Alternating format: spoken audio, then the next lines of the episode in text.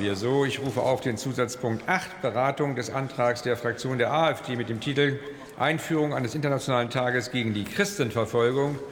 Für die Aussprache ist eine Dauer von 39 Minuten vereinbart. Ich bitte jetzt die Kolleginnen und Kollegen, den Platzwechsel zügig vorzunehmen.